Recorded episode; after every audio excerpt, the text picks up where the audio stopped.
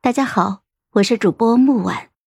今天我们给大家带来的故事叫《夜月长思》第七集。姬子夜带我去了一座很大的书院，我看着书院的名字，若有所思。嗯，朝晖书院。朝晖不是我生前的封号吗？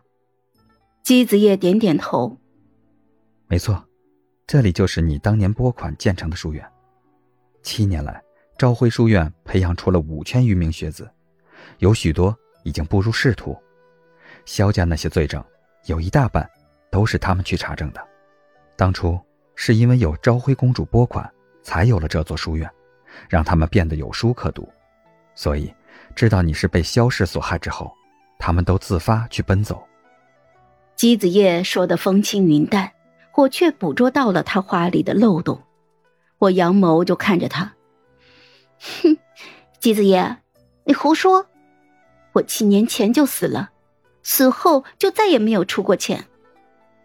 姬子夜被我拆台之后，难得的愣了一下，我挑眸就戏谑的问：“哼，难不成这世上还有光出钱却不留名？”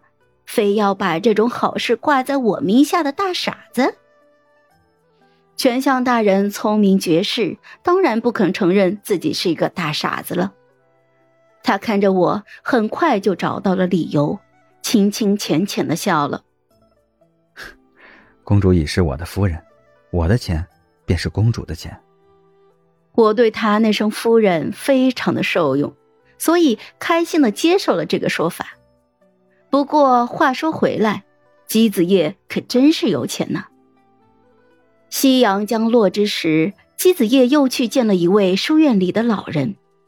我看得出来，那老人年过古稀，缠绵病榻，恐怕时日已经无多了。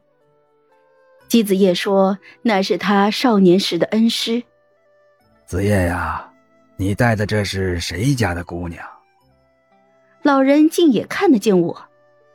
姬子夜起初还有些诧异，但是很快他便反应了过来，轻轻搀着我对老人就笑道：“这是我夫人，月月。”“嗯，哼，你以前总说自己终身不娶，谁都奈何不了你。现在为师总归能在闭眼前看到你娶妻了，真好啊！”是。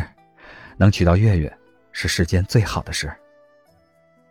我听着却心情复杂，好什么好呀？我是一个鬼。再者，我的怨气已经化解了，在人世徘徊不了多久了。我走了之后，谁来陪姬子夜呀？唉，烦愁。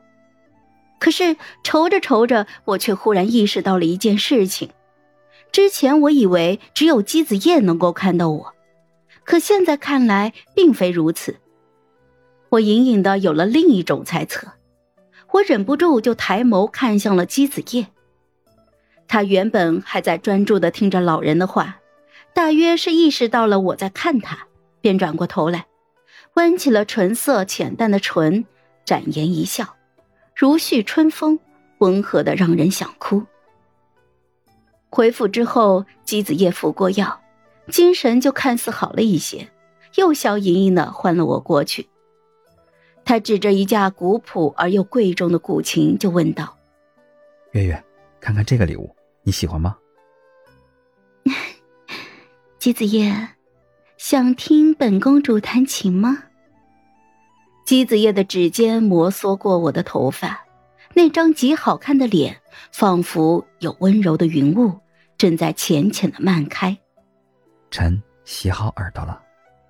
从前他自称为臣，我并未放在心上。可自从他行事那一夜，在我的耳边念了一次“臣要犯上了”之后，这个“臣”字就变得莫名的勾人起来。